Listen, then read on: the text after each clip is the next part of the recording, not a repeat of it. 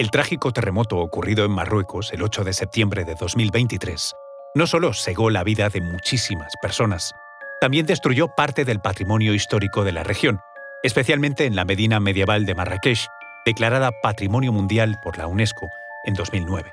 Otra de las más graves pérdidas ha sido la mezquita de Tin Mel, un templo construido en el siglo XII en las montañas del Alto Atlas. La mezquita tenía un gran valor histórico, puesto que fue obra cumbre de los almohades, el pueblo bereber que dominó el norte de África y el sur de la península ibérica durante 100 años, entre los siglos XII y XIII. Pero ¿quiénes eran los almohades? ¿Y por qué conquistaron al Andalus? Os contamos esto y mucho más a continuación.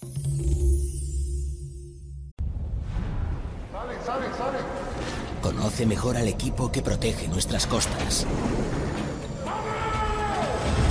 Alerta en el mar, el jueves a las 10 un nuevo episodio en National Geographic. Soy María José Rubio, historiadora y escritora. Y yo soy Luis Quevedo, divulgador científico. Y esto es Despierta tu curiosidad, un podcast diario sobre historias insólitas de National Geographic. Y recuerda, más curiosidades en el canal de National Geographic y en Disney Plus.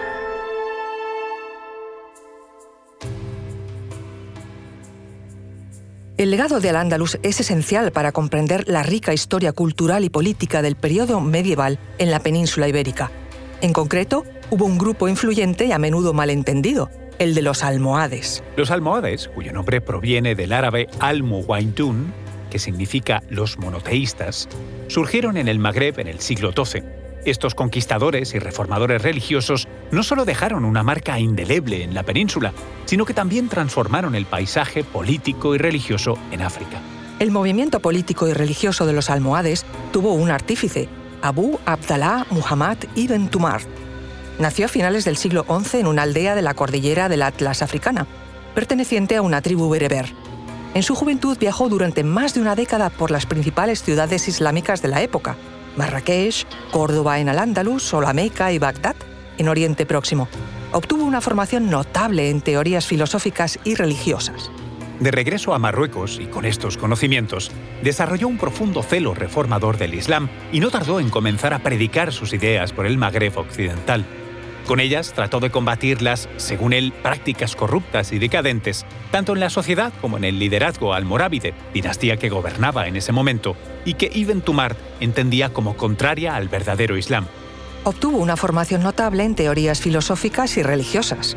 Ibn Tumart y sus seguidores promovieron una interpretación rigurosa del Islam, centrada en el Tawhid o la unicidad absoluta de Dios. Esto provocó que fuesen perseguidos por sus ideas Ibn Tumart adquirió fama de místico y fue reconocido como imán por sus seguidores. Se refugió finalmente en Tinmel, lugar recóndito en el Alto Atlas, que convirtió en capital espiritual del movimiento almohade. Desde allí planeó sus campañas militares contra los almorávides. La aceptación de sus ideas fue ayudada por el descontento generado por el fracaso de los almorávides en parar la reconquista cristiana en la península ibérica. Abd al-Mumin fue el sucesor de Ibn Tumart, en 1145 cruzó el estrecho de Gibraltar con su ejército y se hizo con el control de Tarifa y Algeciras. Dos años más tarde, tomaría Sevilla y Marrakech, poniendo fin a la época almorávide e iniciando el dominio almohade, que pronto extendería al resto del imperio. En Al-Ándalus, la población peninsular acogió con agrado la llegada almohade para quitarse de encima la opresión fiscal y militar de los almorávides. A la muerte de Al-Mumin en 1172, los almohades tenían bajo su control la mitad sur de la península ibérica, desde Toledo hasta el Mediterráneo. Las razones para la conquista almohade de Al-Ándalus fueron poderosas. Primero, para iniciar una reforma religiosa. Los almohades, islamistas, puritanos, estaban en las antípodas religiosas de los almorávides, rodeados por aquel entonces de lujos. La conquista no se veía solo como una expansión territorial, sino también como una misión para purificar y reformar las tierras islámicas. En segundo lugar, los almohades y almorávides eran rivales políticos.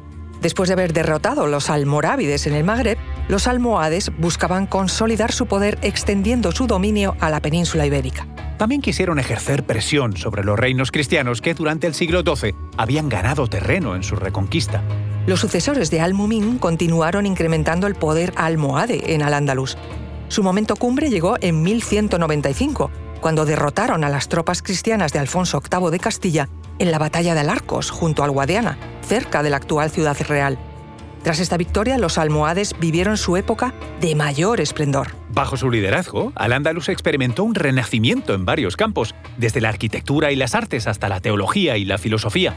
La dinastía fue responsable de promover la erudición y el pensamiento. Filósofos como Averroes, Ibn Rushd o Maimónides florecieron bajo el patrocinio almohade. Una de las obras maestras de la arquitectura almohade es la Giralda de Sevilla, inicialmente construida como minarete de la mezquita y más tarde transformada en campanario de la catedral cristiana. Pero también otras obras como la Torre del Oro o el Patio del Yeso en el Real Alcázar, todo en Sevilla, o la Alcazaba de Badajoz. Pero el dominio almohade en Al-Ándalus fue breve. La gran batalla de las Navas de Tolosa, en julio de 1212, fue el punto de inflexión. En terrenos de la actual provincia de Jaén, las fuerzas combinadas de los reinos cristianos de León, Castilla, Navarra y Aragón infligieron una derrota catastrófica a los almohades. A partir de ese momento, su dominio en la península declinó rápidamente. La conquista almohade de Al-Ándalus no fue simplemente una expansión territorial o una reconfiguración del poder representó una confluencia de aspiraciones religiosas, rivalidades políticas y reacciones a las presiones externas. Aunque su dominio fue relativamente corto en comparación con otras dinastías musulmanas en la península ibérica, apenas 122 años, su impacto en la cultura, la política y la religión fue profundo.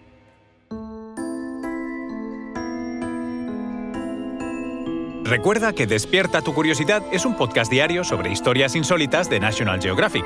Disfruta de más curiosidades en el canal de National Geographic y en Disney Plus. Ah, y no olvides suscribirte al podcast si has disfrutado con nuestras historias.